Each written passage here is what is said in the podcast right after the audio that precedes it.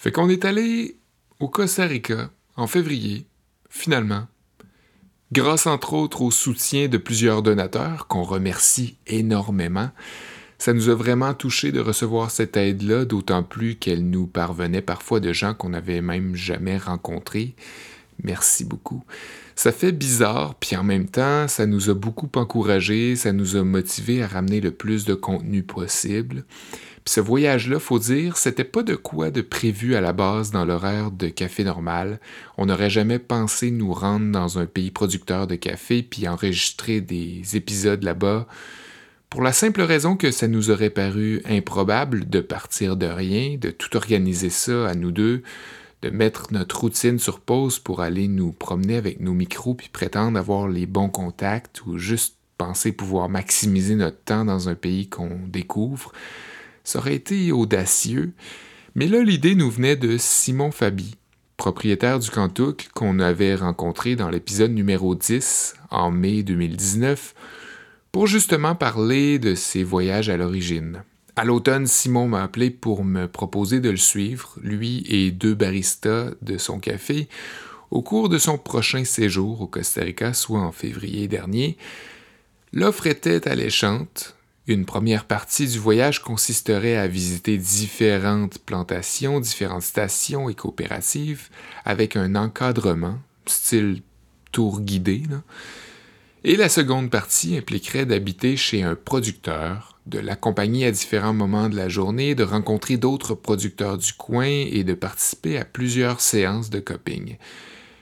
Une occasion inespérée donc de rencontrer des gens investis corps et âme, souvent des familles productrices, et de témoigner de leur dur labeur qui est, on va se le dire, jamais assez valorisé, avoir la chance de capter le bruit des éléments costaricains aussi, genre le vent, la terre, le son des oiseaux, des insectes, des branches de caféier, des jasettes en espagnol, puis des voitures en, en montagne, fait qu'on a décidé de se joindre à Simon, Laura et Zabi, d'embarquer en char avec eux pour suivre leur itinéraire, l'influencer quelque peu aussi, espérons, pour profiter de leur curiosité, de leurs questions et de leurs regards distincts.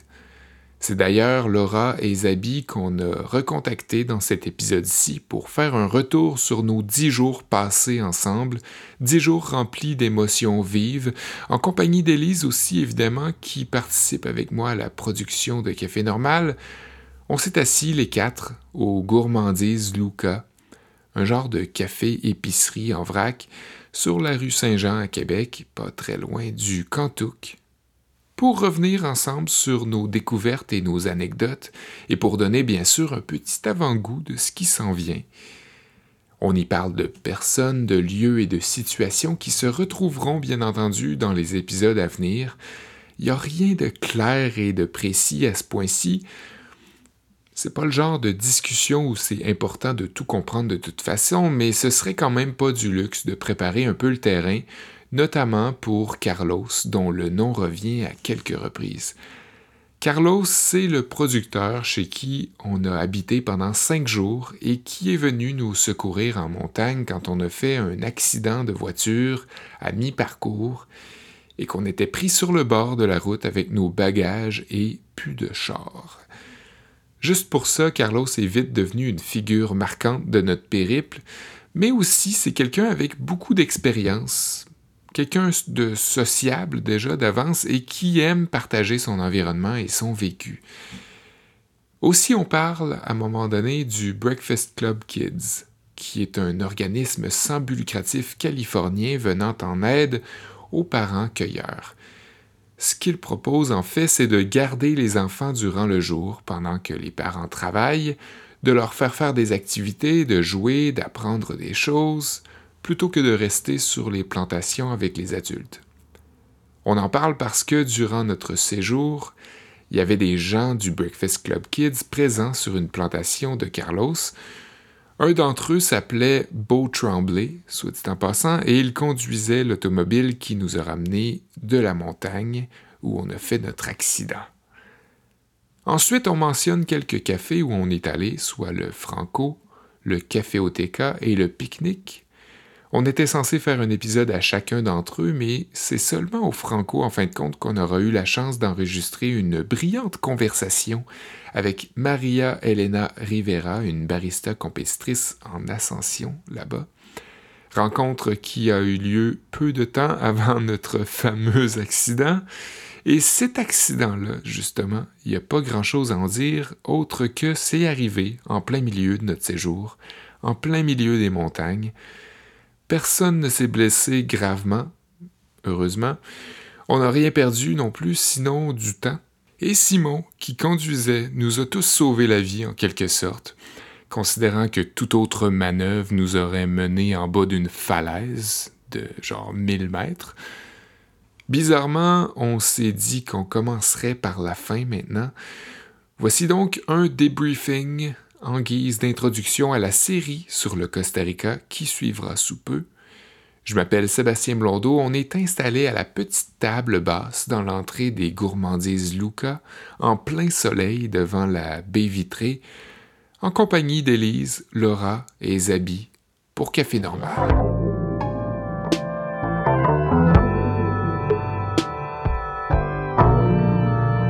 regardez, il y a Francis de l'autre côté de la rue. Hey, cogne dans le Ah ouais, non, il nous entendra pas. Ce que je pense, c'est que oui, on était en voyage, puis c'était le fun, mais en même temps, c'est ça que je disais aux gens à qui je le racontais, là, c'est que ton esprit est constamment, constamment, constamment Stimulé. stimulé, tu te réveilles tôt, t'es tout le temps en train de faire quelque chose, t'es tout le temps en train d'apprendre, t'es tout le temps, tu sais, c'est pas juste des vacances, t'es là, puis tu fais rien, tu profites du soleil, il y a tout le temps quelque chose Ouais. à voir, puis à, à comprendre, puis à discuter, fait que en revenant, je pense que C'était drainant. C'était drainant, ouais. Mm, mm. On était comme épuisés, mais c'était pas négatif, c'était Une juste bonne, que... une bonne, euh, un bon épuisement. Ouais, vraiment. Puis là, après ça, vous avez travaillé 8 jours, c'est quand même intense. Vous êtes retourné en production. La routine. Vraiment, mais À une routine plus. ça reste qu'on a quand même euh, une proximité beaucoup avec les clients, fait que c'était le fun de déjà en revenant. Moi, j'avais hâte de, de raconter un peu tout ça, puis de déjà commencer, pas à sensibiliser les gens, là, mais à essayer de, de parler de ce qu'on avait appris, de ce qu'on avait vu. Et puis, euh, c'était pas si mal en fait, c'était le fun de pouvoir en parler, puis de se sentir encore un peu là-bas quand même, malgré Ouais. le fait que. à chaud était- comme ça, genre quand Ouais. tu. C'est vif encore dans Ouais, ton esprit? Vraiment. Ouais, ouais, ouais. Vraiment. Puis de se dire qu'il y a deux jours, on était en train de voir telle puis telle affaire. puis Non, mais au moins, ça permet d'avoir une vision de ce pourquoi tu travailles. Aussi, Je me ouais. dis qu'il y a. T'imagines tous les, tous les gens qui font des métiers, puis tu sais pas ce qu'il y a en amont, tu sais pas exactement pourquoi tu fais ça. Que nous, c'est sûr, après, tu sais, on, sert du café, là. Mais, tu sais, le fait d'a- d'avo- d'avoir connaissance de ce qui se passe en amont, là, Ouais. c'est Ah quand ouais. même gros, là. Que Puis, tu fais pas ça pour le rien. café, c'est une chose, puis il y, a- il y a combien de trucs qu'on fait pousser, puis qu'on n'a pas nécessairement Mhm. euh, aucune idée comment c'est quoi les conditions, puis comment que ça se fait. Mais Ça fait réaliser ça aussi.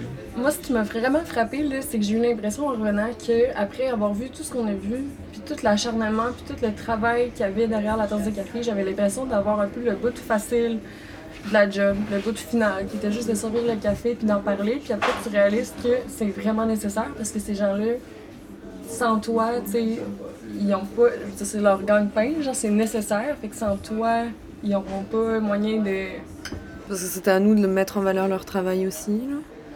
Parce que si on partage pas ça, comment ils vont le À quoi savoir? ça se. Les clients, tu sais? Ben ouais. Mis à part ce qui est écrit sur le sac. Mais vraiment, de l'avoir vu de nos propres yeux, c'est sûr que c'est plus facile à raconter après. T'as vraiment une idée claire dans ta tête de, tout du, du, du cheminement, du processus. C'est vraiment plus facile de le transmettre après. Mais de l'avoir vu en immersion, ça, ça change parce que. Enfin, Elle était, elle était partie au Costa il y a- un an, Ouais. et moi il y a deux ans. Donc on avait déjà fait un voyage à l'origine Ouais, vous, avez- quand vous, même, vous euh, connaissiez déjà le Costa Rica en- Ouais. qui était quand même révélateur comme Ah, voyage, mais c'est sûr que celui qu'on a fait cette année, c'était bien différent. Dans le sens où on était en immersion, on était chez la- chez l'habitant qui était le fermier. Là. Ouais. Tu sais, ils ont partagé son quotidien, là, il était super ouvert. déjeuner avec eux.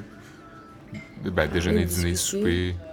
Rencontrer, moi, c'est rencontrer les cueilleurs, écoute. c'est- Ah ouais, ça, c'est moi, fou. C'est incroyable. moi, c'est ça qui a été vraiment le plus. euh, Les moi, c'est cueilleurs. d'arriver à la fin de la journée de travail puis de loader un peu le camion avec les cerises, puis d'écrire les quantités dans le cahier. Participer, en fait. Ouais, ouais, vraiment. Et Ça, voir qu'eux font ça à chaque jour. Mon Vraiment. Dieu. C'est différent, tu sais, que de se le faire raconter ou de, ou de juste en parler, là, tu sais, d'être là, puis de les voir assis, tout en gang, puis de attendre leur tour, puis de voir les enfants aussi, tu sais, avec leurs parents, puis tout ça, là, ça m'a Ouais, eux, ils vivent ça intensément Ouais. pendant genre trois mois, puis... Ouais.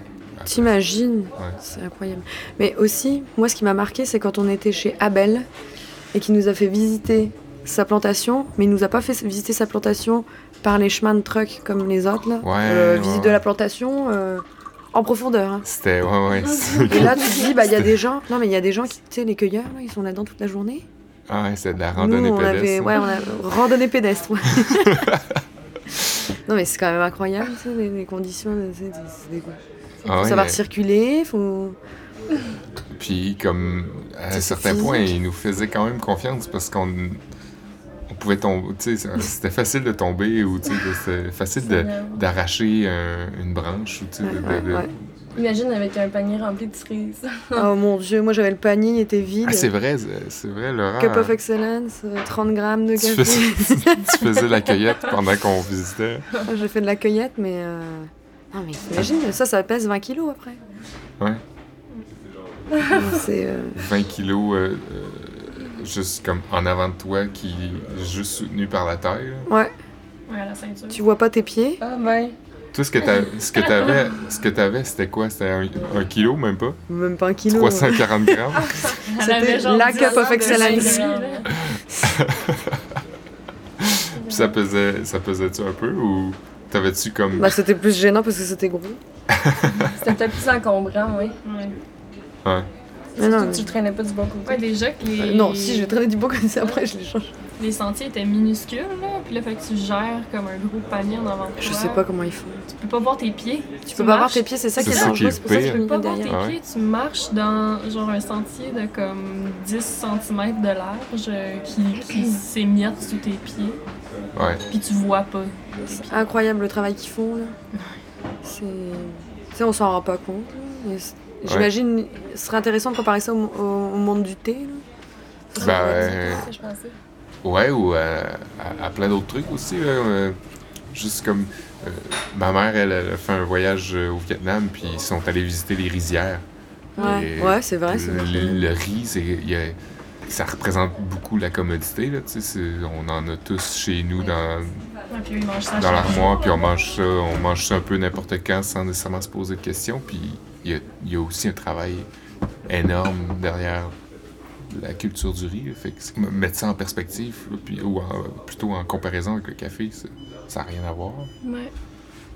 Puis c'est pas un travail moins substantiel. Ouais, c'est vrai. C'est vrai.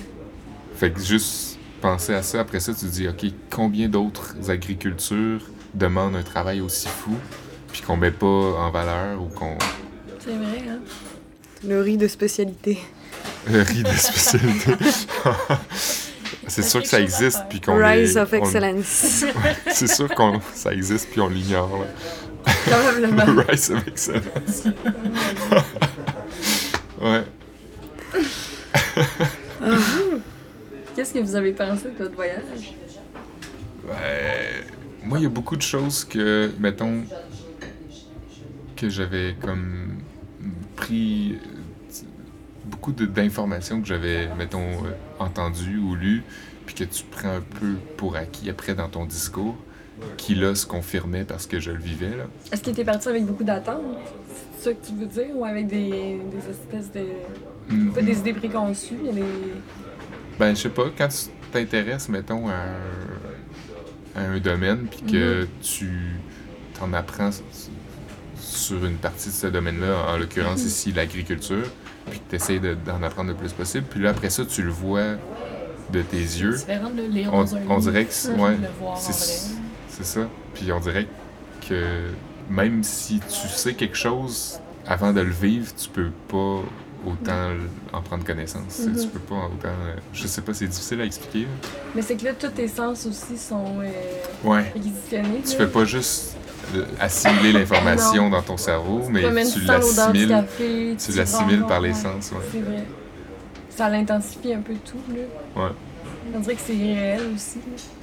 Mais je sais pas, moi, ça me faisait drôle aussi parce que on est arrivé là, puis sais, c'est sûr, on était juste en voyage, là, mais pendant genre 10-11 jours, c'était ça notre vie, puis on était entouré de gens que c'était ça leur vie. Mm. Fait que oui, c'était fou de voir tout ça, mais c'était tellement normal Mhm. là-bas, cette vie-là, d'agriculture, puis de conditions comme les conditions de travail qu'ici, on s'entend que Mm. ça passerait pas. Ça n'a rien à voir, ouais. Mais C'est vrai.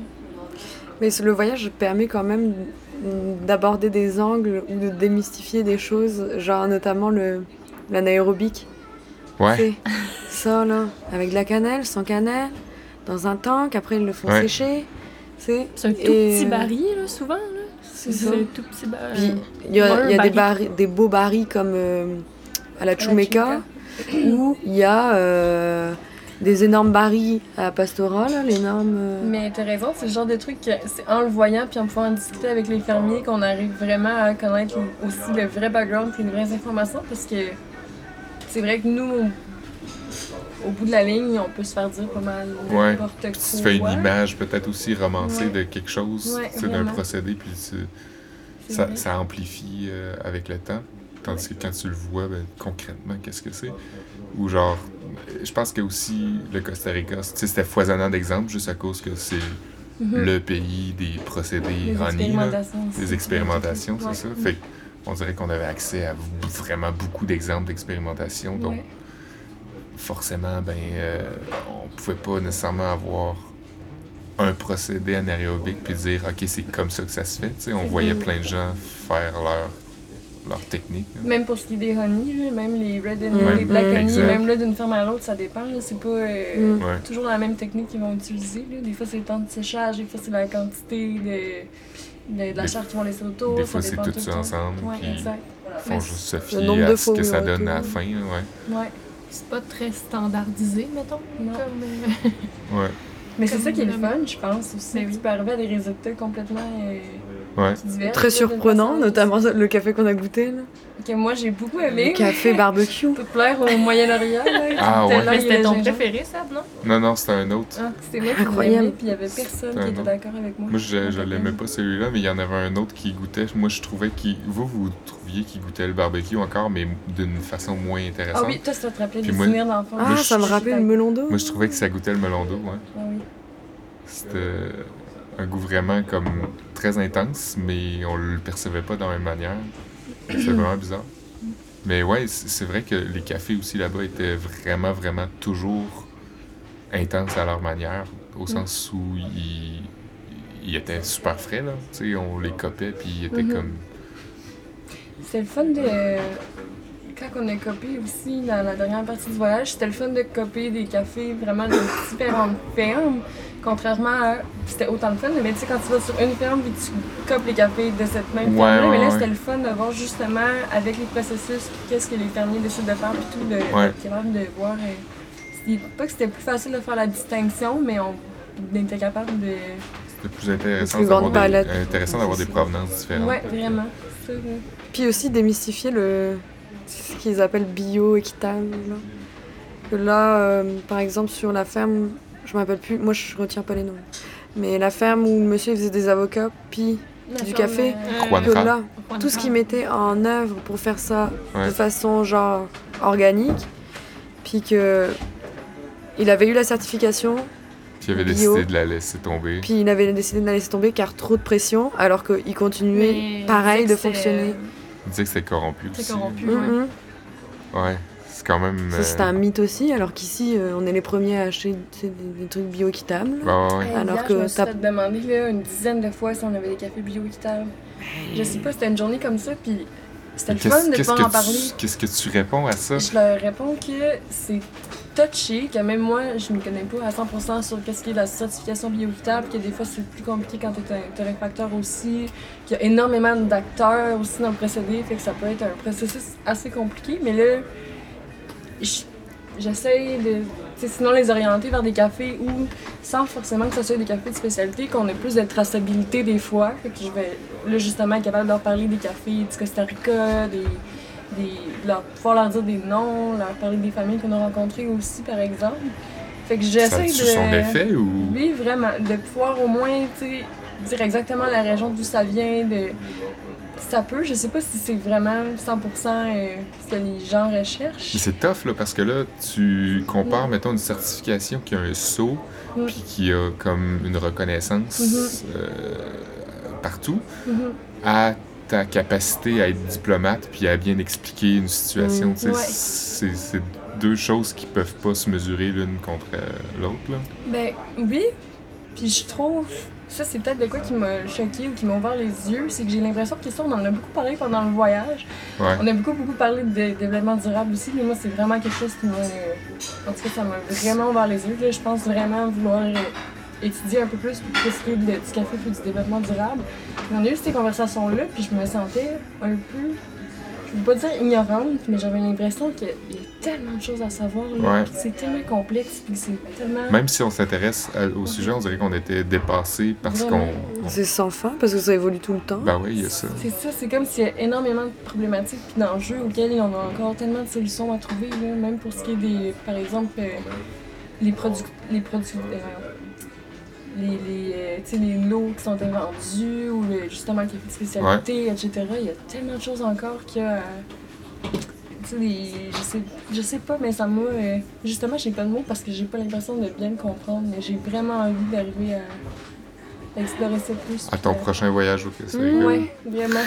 J'ai vraiment là, j'ai découvert que j'avais vraiment un intérêt pour tout ce qui était comme le terrain, puis tout le background de ça, puis tout ce qui est comme en arrière, puis la Mm, production, puis la relation avec l'agriculteur, puis etc. là, C'est vraiment quelque Ouais. chose qui m'a... Ben, d'avoir eu accès aux coulisses, Ouais, on dirait vraiment. que ça, ça dévoile plein de trucs Mhm. qui, euh, pour lesquels on pouvait se faire une idée, mais qui, qui Mhm. maintenant de- deviennent très concrètes. Là, Le réchauffement climatique. Plus concrètes, ouais. ouais. Là, là, La a vu, situation. euh, c'était tout le assez monde- on en a parlé avec tous les producteurs, vu que il y avait, avec tous les fermiers, parce qu'il y avait eu la pluie Mm. Ah ouais, de, une Ouais. Semaine ça, avant. la rien que raison. Comme- Tu parles de météo partout dans le monde, même avec, euh, ben, Ouais. principalement aussi avec des agriculteurs. presque, Ça avait moins de banalité, là. Ça devient moins banal, ouais. Ouais, on Toutes les plantations où on arrivait ou presque, les, produ- les, les fermiers étaient comme euh, Ouais, ben c'est ça, on a des fleurs, euh, c'est pas normal, il y a eu de la semaines pluie, c'est pas normal. euh, Entre ça puis les maladies, t'imagines? Ouais. plein de défis, plein de trucs. Ben ouais, c'est ça. Sinon, vous autres, euh, tu m'as posé la question, Zabi, mais vous autres, est-ce que vous aviez des attentes? Est-ce que vous avez rencontré euh, Mais moi, vos attentes? je, par- je suis un peu partie dans. Moi, j'avais super hâte. J'avais déjà vu beaucoup de choses. Puis, euh, je me disais qu'en rencontrant d'autres fermiers, en allant sur d'autres fermes, en explorant d'autres régions, probablement que ça allait être différent. Mais je pensais pas avoir vécu le voyage autant comme si c'était mon premier voyage. Je sais pas comment expliquer. Ça n'enlève pas de valeur à mon premier voyage, mais là, j'ai eu l'impression de vivre une expérience complètement différente, Mhm. même si on se tenait vraiment dans des environnements qui étaient très proches au final. Là. Ouais. Mais je pense que je partais en me disant que j'avais déjà une base, mais au final, je me rends compte que non. Là, ça m'a juste, je me suis juste rendu compte qu'il y avait encore d'autres trucs à apprendre. Puis je pense qu'il y en aura toujours à apprendre. Puis il y aura jamais. euh, je serai jamais 100%. euh, C'est tellement large, tu sais, les gens ont des terrains différents. ouais. Moi, ça me fait penser au- à la ferme qu'on a visitée. Bon, je me rappelle plus le nom, mais. Où, euh, tu sais, le monsieur, il nous a fait, il nous a fait passer par euh, sa forêt, Louis Picado. sur un flanc de montagne. Ouais. Ah ouais, Louis Picado. euh, il a où, deux où il y avait des chiens après, là. Oui, Ouais, on comme oui. Comme d'habitude, ouais. Mais... Mais avec le, le petit Non. chien blanc. oui. Ouais, ouais. Mais tu vois, sur son terrain, bah, il a un terrain, euh, c'est pas si, bah, quand même grand, là, mais je veux dire, et deux, euh, deux types d'ensoleillement différents. Ouais. Donc il peut pas planter les mêmes choses, il Ah, peut pas les récolter pareil. D'un côté, il y a des maladies, de l'autre, il y en a À la moins. base, ils les récoltaient ensemble. hein. Mm, C'est ça, mais il les a séparés après. Donc tu sais, par exemple, sur cette ferme-là, tu as, ce défi-là. Après, euh, sur la ferme de Abel, tu as un autre défi, c'est que par exemple, lui, euh, pour son séchage, il a des difficultés quand il pleut, tu vois. Enfin, Ouais, parce que c'est tout à air ouverte, là. Il n'y a pas de serre. Ben, il y en a une Il y en serre, a. là. Il Donc, vient- Elle était nouvelle, par Ouais, contre. ouais. ouais. Ouais, il y a une petite serre, puis sinon, c'est juste des. Y des toits sur l'autre? Non, Des- non? non. C'était à air ouvert.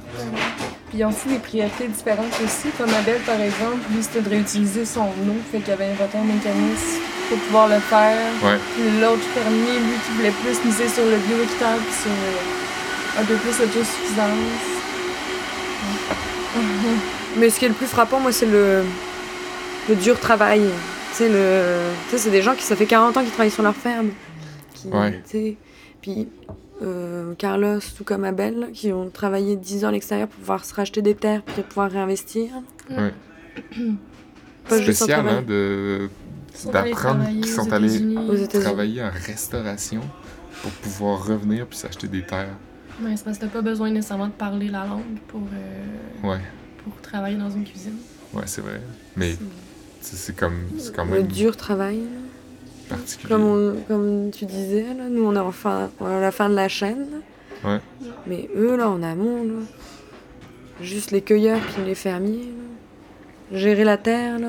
Euh, le couple Martin et Marie-Dominique, Ouais. qui eux ont refait tout un terrain. euh, Oh, il y a un flanc de montagne, c'est pareil. ouais. T'imagines entretenir ça Planter combien? 30 000 ou 3 000 je sais 22 plus. 000. 22 000 pieds à la main? Ouais. Et encore, ils exportaient pas leur café, je pense que c'était Ouais, non. personnel. À, cette époque-là, non. et- C'est quand même incroyable. Puis ça n'en faisait pas tant que ça, là. C'est que ça C'est prend vraiment- C'était deux hectares, Pour qu'un ouais. arbre puisse pousser également, là, ça te prend. euh, Ouais. C'est 3 ans, je pense, 4 ans. Ça dépend des. Ça dépend des. Ouais, il y avait des places où il y avait des, des arbres qui avaient juste deux ans, puis il y avait déjà comme Hum, hum. des récoltes, puis Mm. d'autres places que c'était pas vraiment le, Mhm. le cas. là. Il y a aussi un, un autre des sujets, parce qu'il y en a eu plusieurs, mais qui m'a, moi, personnellement, vraiment euh, frappé, puis que, après, j'ai pas arrêté de penser, c'est, par exemple, les... Parce que dans le fond, j'ai parlé avec une de mes amies hier, qui elle, a fait un, un tour guidé d'une ferme de café au Nicaragua, puis c'est une ferme qui était... euh, qui était... euh, dans le fond, c'est des Allemands qui l'ont. Puis eux, il y avait là-bas une école pour les enfants des agriculteurs, le temps qu'ils allaient faire Ah, la oui. récolte, qu'il y avait vraiment des installations puis tout. Puis après, j'ai fait un lien instantanément avec Hum. justement le Breakfast Club Kids, qui Mm. était euh, Le projet de Ouais. le comment- projet de Elissa. Elissa, ouais. Pibault, puis tout. Puis du fait que, je sais pas si, j'étais pas là pendant que vous en parliez, là, mais du fait qu'il y a beaucoup de gens, par exemple, du Panama qui viennent travailler ici, ben travailler au Costa Rica en fait, puis que c'est plus difficile pour ces familles-là après de s'occuper de leurs enfants puis tout. Ouais. Puis elle, mon amie Yassiane, me racontait que eux, au Nicaragua, il y avait de la misère à avoir des agriculteurs parce que la plupart allaient justement Au Costa bouger Rica. vers le Costa Rica également. Ouais. ça, c'est Ah. un autre enjeu, je pense, que, qui serait... Parce que c'est plus payant. Ouais, c'est plus parce que c'est payant. plus payant, c'est ça. Ils se font en comme mm, une, en une heure, ils se font ce qui se ferait en une journée au Nicaragua. Que- mm. Et ce qui était marquant aussi, c'est que, par exemple, sur la ferme de Carlos, qui m'a- tu sais, qu'il y a le Breakfast Club, là, Ouais. pour s'occuper des enfants la journée. Tu peux pas dire, il y a quand même des enfants qui travaillent. Ouais. Bon, après, c'est sûr, ils ont pas 5 ans. Ils doivent avoir 12 ans, 10 ans, mais. Mais il disait que. Comme, oui, mettons, il y en avait qui avaient 14 ans, puis tu sais, qui travaillaient, là. Il apprenait, qu'il disait. Tu sais, dans le sens que. Tu sais, je pense que ça venait de lui, là, c'est sûr. Puis qu'il faisait pour, comme. Aider les parents, non? Ouais, puis comme apprendre. Tu sais, il était pas encore bon, entre guillemets, tu sais, dans le sens qu'il avait pas encore le rendement. euh, Ouais. Puis sinon, il y avait des enfants qui avaient l'air d'avoir comme 7 ans, peut-être, là, genre, qui, qui ramassaient genre des, comme un demi-sac, là, de la Ouais. journée, là, tu sais, qui, qui est rien par rapport Puis tu les voyais aller, puis ils étaient, ils étaient vraiment contents de mettre la main à la pâte. là, tu sais, ouais. Ils étaient vraiment, vraiment fiers d'arriver avec son petit sac, là, puis de Mhm. forcer pareil comme les autres. Là. Ouais. Mais tu sais, c'est quand même étonnant de voir. Que c'était probablement dans leur culture. là. Ben oui, mais après ça, après mais- ça, si, mettons, Carlos avait eu la. Carlos qui avait le- le- la ferme en tant que telle, s'il avait eu la certification équitable Fairtrade, il aurait jamais pu Ouais, avoir c'est ça. Mais peut-être qu'il aurait eu moins de cueilleurs parce que les il y aurait eu moins de cueilleurs. Les non cueilleurs, c'est ça. Mais, Ça euh, restreint un peu le. Moi, ça moi, ça m'a quand même marqué. Parce que le fait est que quand on est reparti un soir, il était peut-être 6h30, dans le camion plein, de cerises, on a déposé son, son père et son enfant, un père et son enfant, Ouais. et que le lendemain, à 5h30 du matin, on est venu à la même maison et le père et l'enfant sont remontés dans le, dans le camion. Mm. Donc, tu sais, c'est quand même. Eux, ils allaient là pour Bah, travailler, euh, vous, vous y alliez pour aller voir la vue. Bon, voilà. mais après, tu sais, c'est pas de l'exploitation humaine, clairement, mais met la main à la pâte. Parce que je pense qu'il doit aider pour les, les cueillettes. Ah Il y en a qui font 20 sacs, puis il y en a qui font 10 sacs. Ouais. C'est parce qu'ils sont plusieurs à faire euh, Ouais, les cueillettes sur le même compte. Ouais. Donc ça, c'est quand même un travail familial. Mais tu sais, moi, ça m'a quand même marqué, là, comme quoi, tu sais, tu pourrais... euh, Carlos, il a vraiment des ici. valeurs et tout, puis tu sais, Ouais. ça n'empêche pas que, bah, tu sais, c'est comme ça. Mais je pense que c'est justement le Breakfast Club qui expliquait ça, je suis sûre, là, mais que quand on leur a parlé, qui disait que souvent les, les, les cueilleurs apportent leurs enfants avec eux, puis ils se promènent comme autour pendant qu'ils cueillent. Puis quand c'est des bébés, des fois, ils les mettent dans Les des genres dans les de, arbres. de Eh foulards, dans tissus, puis Oui. les accrochent dans les arbres. Ouais. Oui, les en- moi, je, il me l'avait expliqué comme Ouais. ça, qu'il le mettait par exemple sur un poteau ou sur un Ouais. arbre, puis il va l- il l'en- Ils l'enroulent, genre. Il l'enroule avec une corde pour qu'il bouge pas de la journée au soleil comme ça, puis pendant que ça. Ils s'improvisent une espèce de De- genre- berceau, de- mais ouais. qui se berce pas, là. Ouais. ouais. Puis, puis eux, le Breakfast Club, ce qu'ils voulaient faire, c'est comme profiter de ce temps-là pour, comme, oui, jouer avec les enfants, mais leur apprendre des choses aussi. Mhm. là. Puis comme s'assurer qu'ils mangent bien, Il leur a inculqué une espèce, une hygiène de vie un peu Ouais. plus. euh, les stimuler, là. mhm. Mais c'est vraiment pas facile, là, parce que là, je pense qu'il y avait juste une famille qui Ouais. participait au Breakfast Club. Ouais, Puis c'est ça. parce que Carlos les connaissait. C'est des gens qui viennent depuis plusieurs années euh, travailler pour Ça Carlos. va par contact, là, ouais. Puis Carlos leur en a parlé, puis ils ont, ils ont accepté, ils ont comme pris le service, là, ils ont comme accepté de, de- de rentrer dans le programme. Mais les autres familles, C'est ça, mais il semblait pas Carlos non plus savoir pourquoi. On savait pas si c'est parce que les familles étaient réticentes ou si c'est parce que peut-être il y avait étrangers. honte ou si c'est parce que peut-être ils faisaient pas confiance à l'organisation ou si Mais pour eux, c'est juste normal, peut-être, de, ça, de, ou de c'est comme- normal pour oui, eux, oui. ou tu sais, Ouais, il y a peut-être plusieurs causes là, en fait. Ouais.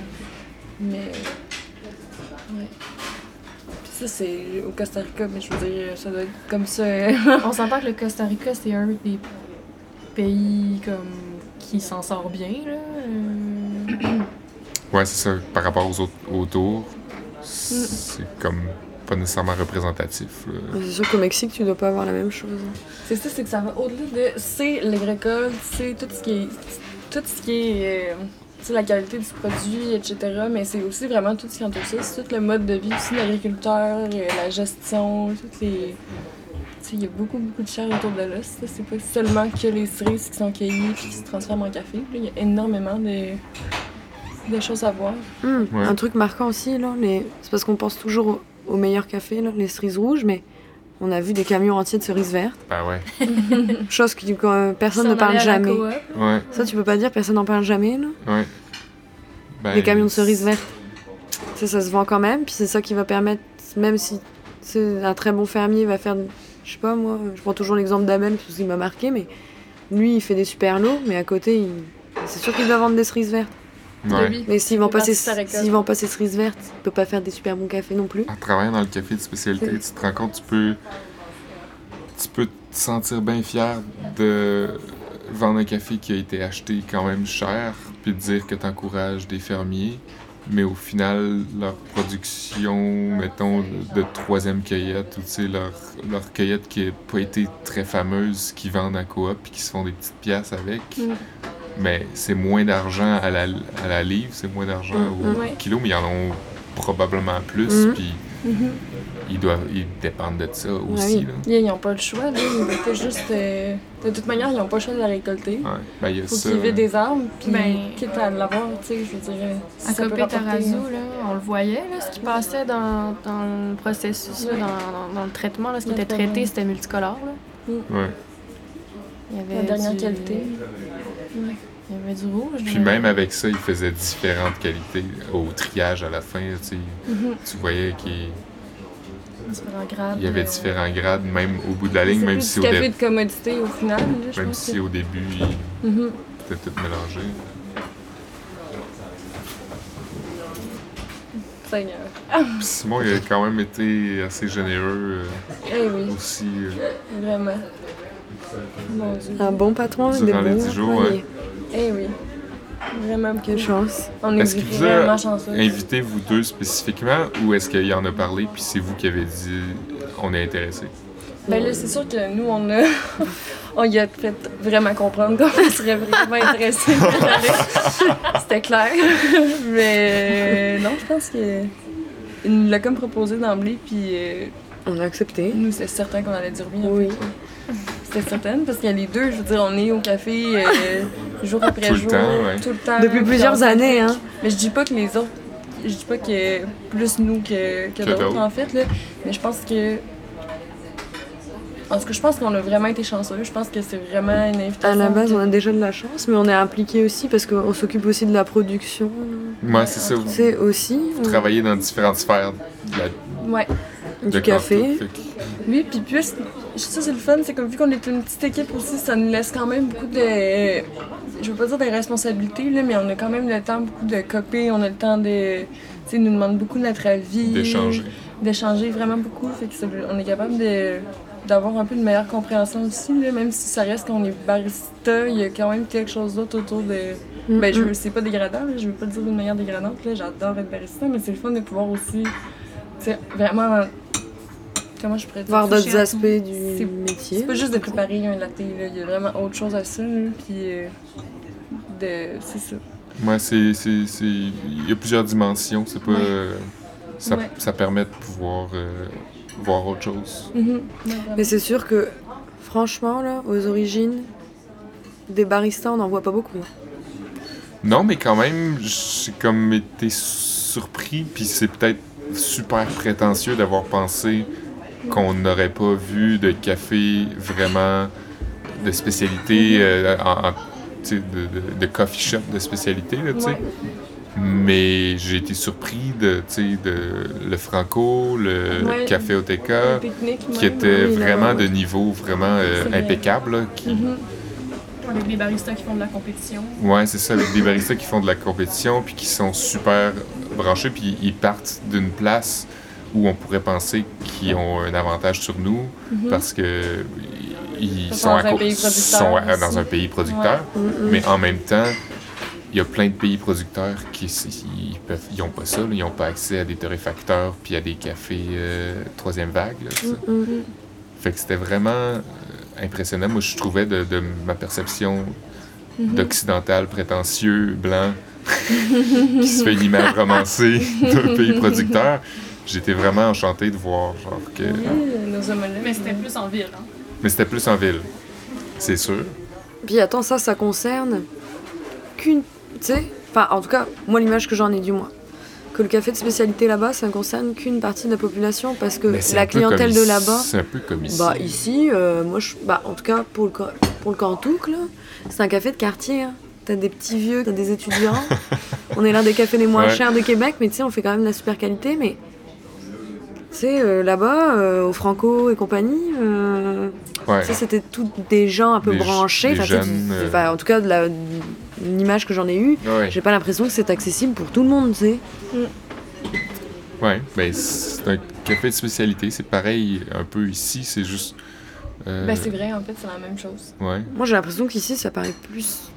Je veux C'est Il parce y a- que t'es dedans tous les jours aussi. ouais, c'est ça, t'es dedans tous les jours, puis c'est pas nécessairement représentatif de tous les autres cafés sûr. Oui, oui, oui. spécialité. Sûrement qu'il y a un type de cantouk aussi Mm. à San José, Ouais. au Costa Rica. Mais tu vois, au pique-nique, moi, ça m'a marqué. La clientèle du pique-nique. Ouais. Euh, les Mais voitures c'est le genre d'endroit que justement faut que tu y ailles en voiture. C'est pas comme quand on est allé Café Oteca puis Franco, ça c'est plus des endroits accessibles, euh, genre euh, à pied ou je sais pas à la limite comme en autobus ou tout Mhm. ça. Tu sais, c'était comme vraiment plus en ville, Mhm. dans un petit quartier cool.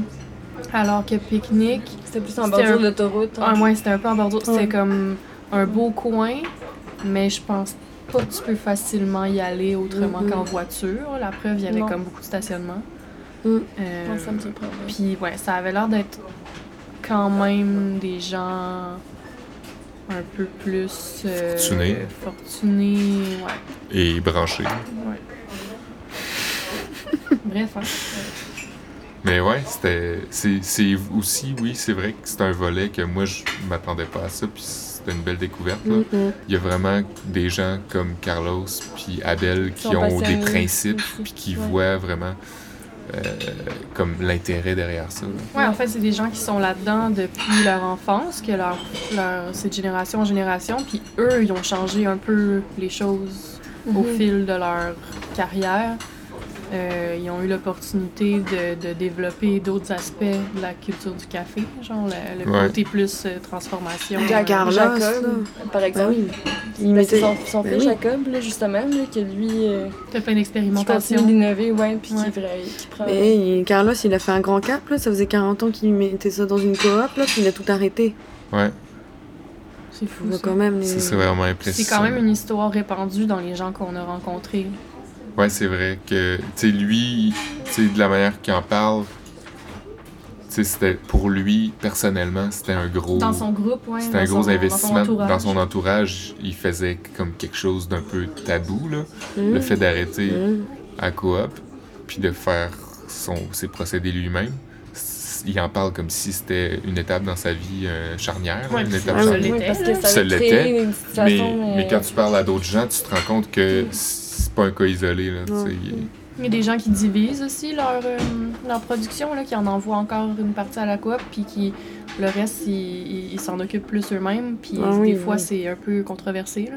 Ouais, Ouais. exactement. Si je me trompe pas, il y a des coop même qui interdisent ça aussi. Là. Ouais, qui Ouais. Veulent avoir l'exclusivité des Ben, des principal. producteurs. Ouais, là. c'est ça que Carlos disait justement que C'est pour ça que c'était lui il est parti. c'est pour ça que c'était euh, tabou, c'est parce que si tu fais des procédés aussi en plus que de vendre à coop, ben c'est un peu comme si tu deviens pro- euh, Mais c'est que ça donne ton moins bon stock aussi à la Ouais. coop, puis tu gardes le meilleur pour toi. Fait que pour eux, C'est pas du tout avantageux. Mais Mm. c'est c'est ça, fait que ça, c'est encore un autre enjeu.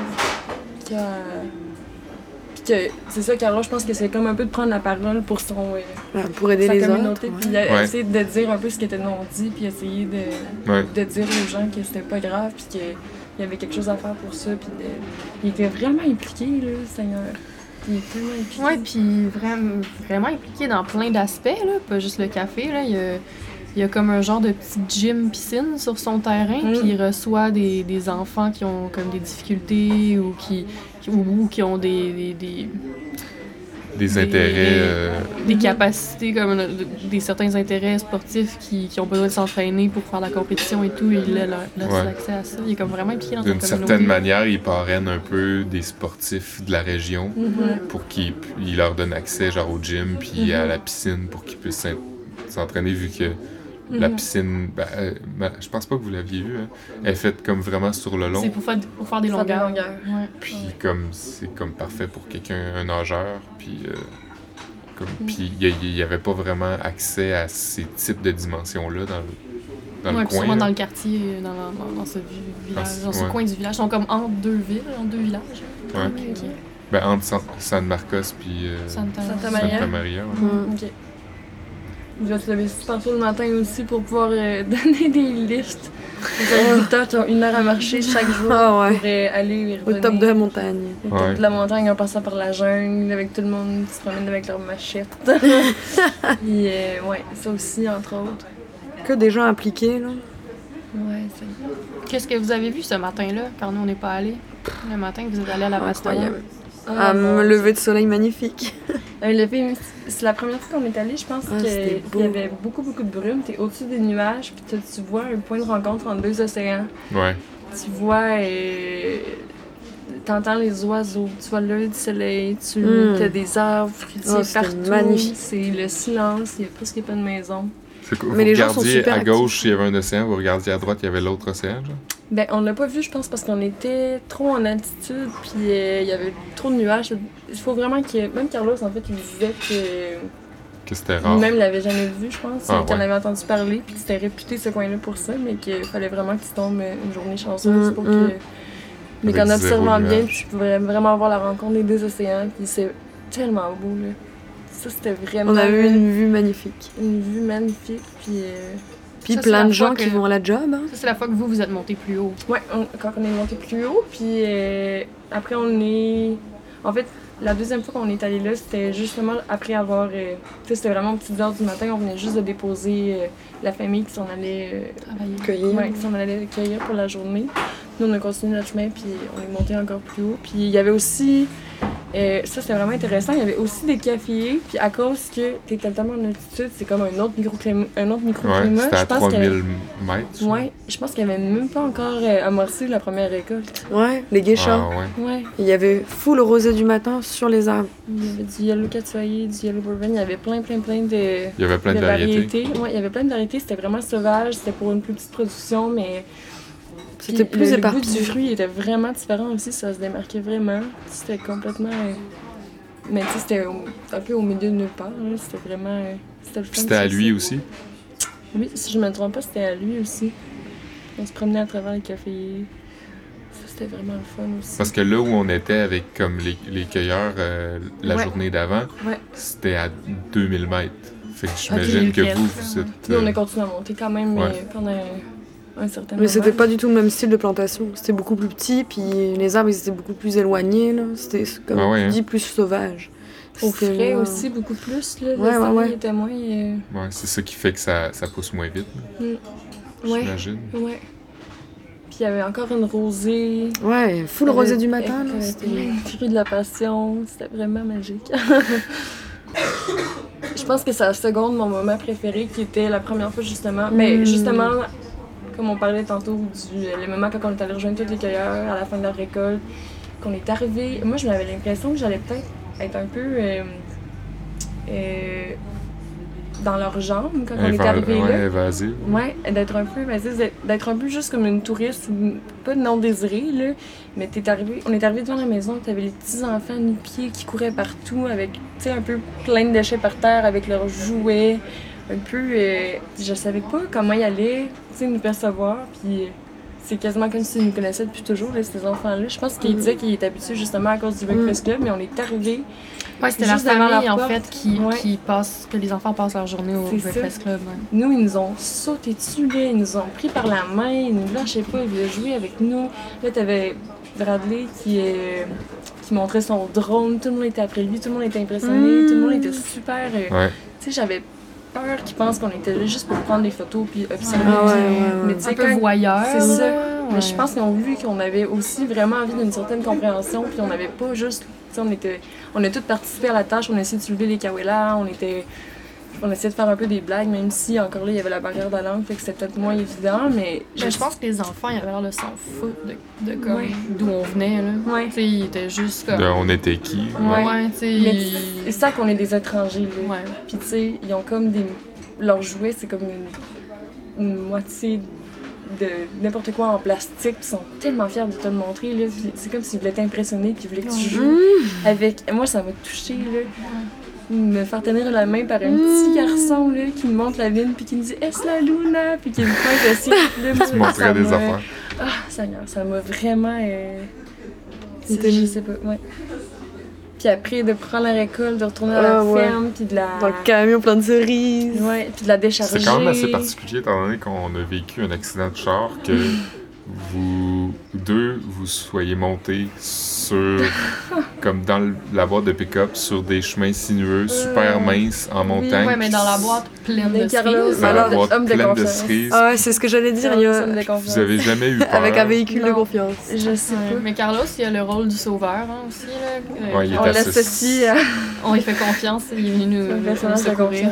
c'est vrai. Mais non, je pense que de toute manière, j'aurais pas fait confiance à aucune, aucune autre auto automatique après ce voyage-là.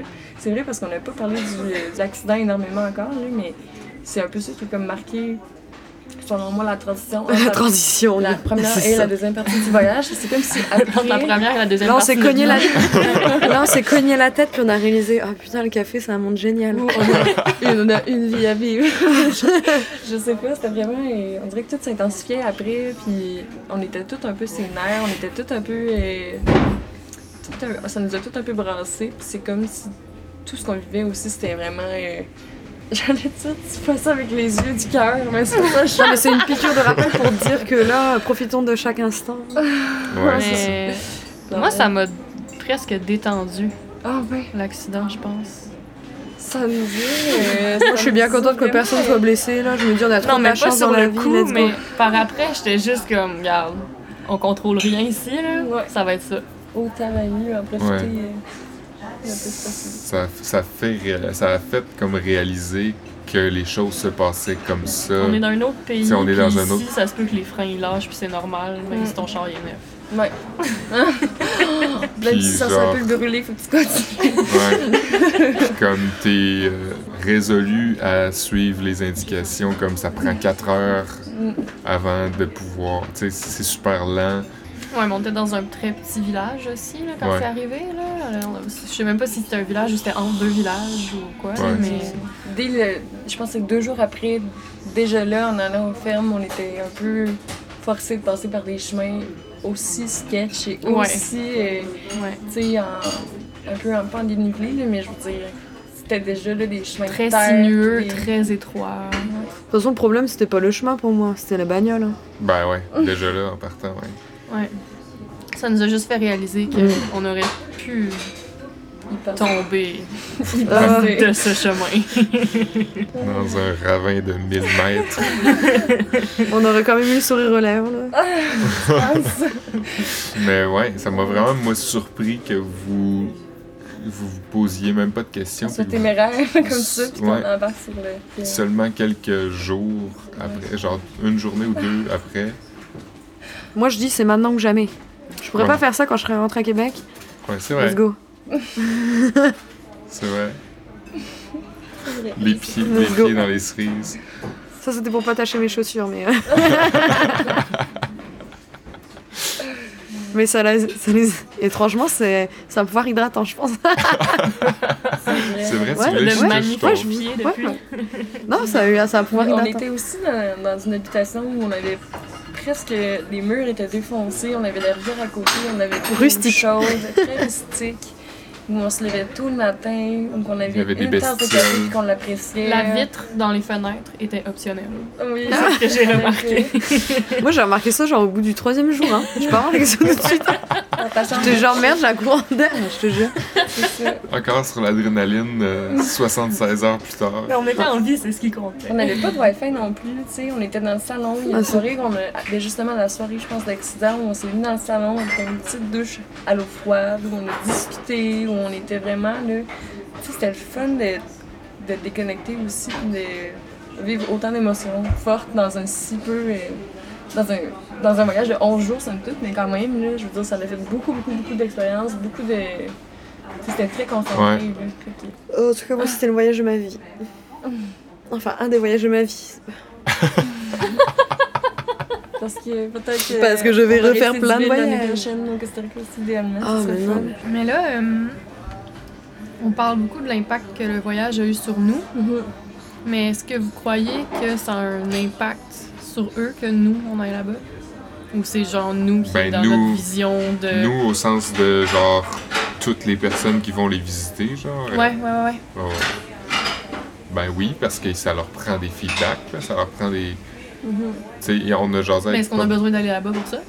Oui, par exemple, pour goûter les cafés. Tu peux pas dire, à chaque fois, ils nous demandaient ce qu'on pensait des Ben cafés ouais, mais ils goûtait. peuvent les envoyer, les échantillons. Ouais, mais c'est pas la même eau. C'est pas la même eau, on goûte pas les mêmes tables. Moi, en je même pense- Ouais, mais justement, c'est pas la même eau là-bas. Quand, quand tu l'achètes, toi, tu le ramènes ici, Mais puis je- pas la même eau. Ouais, Je pense quand même que c'est le fun, euh, très humblement, là, juste pour eux, de genre jaser avec des gens qui ont goûté leur café aussi. C'est vrai. Tu sais, Mm. on est allé à Las Las, puis euh, comme Kanto qui est, est client de Las Las depuis un petit bout, puis Mhm. sais, c'est vous buvez du Las Las depuis quand même un bon bout de temps. Fait que c'est cool. C'est Ouais. de c'est pas pour rien là, qu'ils ont les sacs de café des torréfacteurs qui Ouais. les mettent en valeur sur une étagère Ouais, dans que l'entrée. tu rentres dans leur lab, Il y a une certaine il y a, une ta- fierté il y a des tablettes, puis t'as des sacs, des anciens sacs de Cantus. C'est un peu comme une j'imagine une manière c'est comme des, des Mhm. trophées de chasse peut-être Mhm. peut-être l'analogie est pas bonne mais tu ça montre que Mhm. ton café est un peu partout dans le monde là. Moi, je pense aussi que, tu sais, tantôt, on parlait du fait que nous, je parlais qu'on était des baristas, puis qu'on nous amène, puis tout. Je pense qu'on est aussi euh, les personnes qui ont peut-être le plus de contact avec le client. Je pense qu'en allant au Costa puis en ayant ces personnes-là qui nous transmettent l'information, qui nous parlent de leur manière de faire, qui ont comme cette fierté-là, qui nous, euh, qui nous transmet, je pense que ça peut être le fun de savoir que nous, après, on va être capable justement de sensibiliser les gens, puis d'être capable de leur en parler par après, tu sais, puis de... Ils doivent savoir qu'en nous montrant un peu leur technique puis leur manière de faire, tu sais, ça sera pas... euh, ça va pas rentrer dans une oreille puis sortir par l'autre. là. Nous, c'est sûr qu'on le garde avec nous, puis après, on est vraiment capable d'expliquer aux autres, puis probablement que pour eux, s'ils se donnent tout ce mal-là, c'est pertinent que Ouais. ça soit, tu sais... Je me questionnais surtout parce que, tu sais, nous, c'est spécial pour nous, tu sais, ce qu'on a vécu, Mhm. comme on a rencontré des gens, on, on se souvient de leur nom, on a mangé leur nourriture, on a comme goûté les fruits qui poussaient sur leur terrain, puis pour nous, c'était fou. Puis eux, veux pas, pendant quelques mois de l'année, à chaque année, c'est un peu leur quotidien de recevoir des gens comme ça. Puis tu sais, je veux pas dire, ça, ça me semblait être super honnête de leur part, ça l'est peut-être pas pour tout le monde. Mhm. mais j'ai j'ai l'impression que la plupart des gens qu'on a rencontrés, en tout cas, c'était- ils étaient vraiment fiers de nous montrer ce qu'ils nous montraient, puis Mhm. ça partait de bonnes intentions. Mais je me questionne juste sur comme notre émerveillement versus c'est leur travail. Ben, c'est sûr comme que je veux rien c'est sûr enlever qu'on à a ça. une longueur d'avance étant donné qu'on change de pays pour Ouais. aller rencontrer une poignée de personnes, tandis que eux, ils voient plein, plein, plein, plein de gens pendant, Venir à Ben eux. oui. pendant deux mois venir dans leur environnement qu'ils connaissent bien. Fait que Ouais. le comme C'est vrai. On On, a se sent peu- spécial, mais... on se sent beaucoup plus spécial, puis on a un plus gros choc aussi, Ouais, vu qu'on est en voyage. ouais. C'est normal. Ah, que par rapport à eux, comme nous, on vient chez eux. Et je pense que c'est une partie de leur travail. Ouais, mais justement, c'est. Puis c'est toujours dans un objectif de vente, hein, que tu le veuilles ou non. C'est ça. Euh, C'est sûr qu'ils vont... Tu sais, ils font ça parce que c'est sûr, ils veulent montrer leur travail. Parce que nous deux, en allant là pour enregistrer, tu sais, nous, on n'a pas de pouvoir d'achat pour Ouais. eux. Je, je sais pas, tu sais, euh, je suis vraiment contente qu'on ait eu la chance de se joindre à vous pour aller là. Je pense que ça nous a ouvert beaucoup de portes, autant parce que Simon était déjà allé que juste parce que on était avec un torréfacteur, tu sais. ça... Les gens comprenaient pas trop qui on était puis qu'est-ce qu'on faisait. Puis c'est arrivé souvent que les gens pensent que Café Normal, c'était un café. Puis qu'on Ouais. qu'on a- qu'on allait peut-être leur acheter du café. Peut-être tu sais. un jour. Je- jamais, jamais ils nous ont comme littéralement laissé penser, comme laissé savoir comme qu'ils voulaient nous vendre du café, mais on, tu sais, on était comme un peu le rôle d'a- d'acheteur potentiel. Ouais. Puis, puis je me demande comment eux perçoivent ça quand nous, on va les visiter là-bas. Mhm. Bah, le test que tu pourrais faire, c'est que la prochaine fois, tu pars en voyage sans toi, enfin, je veux dire, juste café normal. Ouais. Puis t'appelles les gens, puis tu demandes s'ils veulent te rencontrer. S'ils veulent te rencontrer, c'est good. S'ils veulent pas, c'est peut-être qu'ils ont pas Puis- le temps. Mais je veux même pas. Je veux- C'est- mon but, c'est pas de tester leur honnêteté ou rien de ça, mais je me demande juste. euh, nous, ça nous a tellement apporté d'aller là-bas. Eux, de recevoir des gens, qu'est-ce que ça leur apporte, outre les euh, liens d'affaires? Hmm. Est-ce que. C'est pour certaines personnes qui sont plus sociables, peut-être que c'est vraiment cool. Mais est-ce que des fois c'est peut-être un fardeau, tu sais, de recevoir des gens chez soi? D'avoir Je sais pas. à Hmm, faire une présentation. Ouais. ouais. Il y, a, il y a la Euh, part de fierté, tu sais, qu'ils sont fiers de nous montrer ce qu'ils font. Ça, je, le- je, le- je l'ai vu puis je le comprends. Tu sais, parce que c'est différent. C'est comme nous, peut-être qu'on serait fiers de leur montrer notre cabane à sucre ou peu importe. Mais Mhm. comme, tu sais, c'est, c'est quelque chose qui est loin de, de notre réalité. Mais, Mais c'est qu'ils rendu là-bas, tu sais, ils nous prennent littéralement en charge. Fait que c'est sûr que c'est beaucoup d'énergie pour eux aussi, probablement. là. Je veux dire, ils Ouais. s'occupent de nous, puis ils ont en plus à parler en anglais souvent, même si Perry était là beaucoup pour faire le traducteur. Mais je sais pas, c'est vraiment une bonne question. C'est pour ça que je pense que j'avais un peu une crainte de me sentir comme une intruse ou Ouais, comme de vraiment être sur sais, sur leur terrain puis de, d'être un peu de trouble. là. je Puis de voulais les observer un peu comme si c'était. euh, tu sais, je sais pas. Comme si. Ouais. Je voulais pas qu'ils sentent qu'on les prenait en photo puis qu'on les. Tu sais, qu'on les. qu'on s'attendait à quoi que ce soit d'eux autres. Non, c'est ça. Comme moi, j'étais déjà juste contente d'être là. Tu sais, puis on, on a bien été pris en charge sans pour autant euh, pas avoir, tu sais, on, a- on avait quand même une influence sur ce qu'on ce qu'on vivait, là, mais Ouais. nous- la plupart des gens nous ont bien euh, accueillis. Et on s'est fait traiter Mais- comme des rois pour le Ouais. moment. Ouais, c'est un peu gênant ça aussi des fois, tu sais, comme c'est peut-être c'est culturel. là, ouais, peut-être c'est culturel. Ouais, mais tu sais, quand tu te fais recevoir là-bas, on essayait d'aider des fois, tu sais, à... Mhm. Faire la vaisselle ou. euh, puis c'était pas nécessairement. C'est pas que c'était pas bien vu, là, mais c'était c'était comme pas ça, là, la game. là. Mhm. Ouais. Moi, je me suis fait tasser. là. C'est vrai? Couple de fois. Par qui? Ben, à Las Laas, quand je voulais faire la vaisselle, euh, Ah ouais. moi, ils m'ont dit, ouais. Non. remercie. On dirait qu'ils Ah. l'ont laissé faire un petit peu, puis moi, je Ça me les suis sentie comme si il laissait faire pour lui Me faire, faire- plaisir, puis que Ah. lui Mais que vive. ça leur faisait pas tant ça. plaisir. Mais eux étaient juste comme pourquoi le touriste il veut comme laver la vaisselle ici, on va le laisser faire un peu là, mais Ben, je sais moi, on dirait que c'était comme naturel, là, tu sais, ils nous avaient fait à manger, puis ils nous avaient reçus. Reçus, fait ouais. que, tu sais, après, toutes les, tu sais, les, les, les trois tables de coping pleines, euh, toutes les tasses à laver. Mais regarde, euh, ça me fait penser, moi, euh, à la question que tu te posais.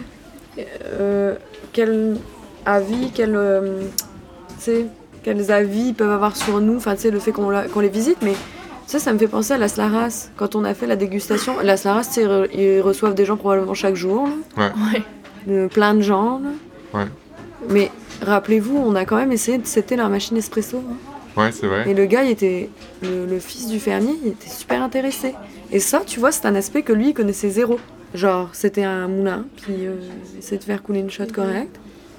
Moi, je pense qu'on en a parlé là, avec Perry, là, juste pour revenir à la question rapidement. je fais une petite parenthèse. Euh, je pense que pour eux, c'est normal de recevoir des gens. Je pense que ça fait partie de leur métier. Puis ça arrive justement quelques mois par année. Puis il nous a dit je pense que la meilleure affaire que tu peux pas faire, c'est justement d'es- d'espèce d'entretenir, d'être comme euh, bon vivant, puis de leur montrer que tu es content d'être là, puis d'essayer un peu de te mêler à eux, puis d'essayer de ne pas juste être là, puis de faire le piquet, puis de, Ouais. de t'attendre à ce qu'ils vraiment, tu sais. Je pense qu'on a bien fait ça, Montrer, je pense. montrer ouais. que tu apprécies ce qu'ils ont sur leur accueil. Là. Ouais, nous, on a plus qu'apprécié. Non, mais je pense que s'ils voient qu'on tu sais, qu'on participe, puis qu'on se pose des questions, puis qu'on s'intéresse, puis qu'on essaie vraiment de tu sais, communiquer, puis de... je pense que c'est peut-être la meilleure chose qu'on peut pas faire parce qu'au final, ça fait partie du métier de devoir recevoir tu sais, des, des visiteurs. Je pense que Ouais. C'est sûr que ça pourra jamais être autant Mm. spécial pour eux, comme Elise dit. Ouais, Parce que nous. on, nous déjà, là, on, on On- change de pays, puis on, On est on peut-être un autre facteur sur le calendrier on aussi. voit plus. C'est ça. Ouais, mais. Mais il y a peut-être moyen de rendre ça. C'est juste nous qui a À comme... long terme, non, mais peut-être que ah, ça, ça va se jouer, cette différence va se jouer à long terme. Tu sais, si tu essaies de nouer une relation, comme par exemple Simon qui va visiter souvent la Slaras, enfin souvent tous les ans, Ouais. bah peut-être que là, ils se disent ah, euh, tu sais, c'est pas juste un torréfacteur comme ça, là, de passage, ou Ouais. quelqu'un que je reverrai jamais, mais quelqu'un tu sais, qui va entretenir du lien, ou tu sais, peut-être pas nouer une, une relation d'ami- d'amitié, là, mais tu sais, quand même de bonnes relations. là. Ouais. Le fait que, tu sais, c'est pareil, là, Abel, si le projet de. Avec Bradley, ça se concrétise, c'est pareil. Nous, c'est parce qu'on est émerveillés, mais eux, ils vont avoir peut-être un côté aussi, ah tiens, euh, tu sais, c'est des gens qui se connaissaient pas, qui se sont rencontrés grâce peut-être à moi, à ce que je fais, puis qui vont m'acheter des cafés, puis tu sais, qui vont probablement bien les torréfier, puis parler de, de qui je suis, puis ce que je mets en place, Ouais. J'imagine. Peut-être que c'est sur le, plus Le le, long long, terme. terme. Regarde, c'est comme nous, un client qui passe, euh, c'est un client qui passe, mais un client qui va passer tous les jours, ou que tu vas revoir toutes les semaines, tu sais, on va se dire, bah tiens, euh, exact. Le lien se solidifie. mhm, puis- probablement. Tandis que le client, lui, dans sa position, s'il va à un café une fois puis que l'expérience était superbe la première fois, là, tout de suite, il va penser que cet endroit-là, il, il va être émerveillé, un peu comme on l'a été. là. Il, a- il- Ouais. il se retrouve dans la position du voyageur euh, qu'on a été. C'est le lui, café goûte c'est lui qui s'est, c'est lui qui s'est déplacé jusqu'au café, puis Le café goûte toujours meilleur à l'origine. hein. ouais. Sur ces belles paroles, on va se retrouver Simon. Oui. Il est où? Il est retourné au Kentucky. Il est vraiment bizarre en ce moment, non? Mais je pense qu'il est émotif. euh, on se retrouve les cinq. Oh, il sort, il ouais, il retourne au Costa Rica demain. Ah ouais, grave. Je pense que Et là, ça- en fait, je vous ai pas dit, allez, je vais vous spoiler, il nous fait la surprise. Si on est là ce soir, c'est parce qu'on part demain avec lui. Merci les filles. C'était agréable. Ouais, c'était bien. fun parler. Mais tu vois, c'est trop. euh, Moi, je te dis, c'est ça, là, digérer le voyage. euh, Tu sais, t'es tout de suite sur le plancher. Tu sais, j'ai même pas eu le temps de re-regarder mes, mes photos, tu vois. Mais grâce au podcast, ça, ça va être bien, là. Parce que les podcasts, c'est quoi. On va l'écouter pendant l'emballage. On va pas l'écouter de notre côté. Si on l'écoute, on l'écoute pendant l'emballage. La première fois.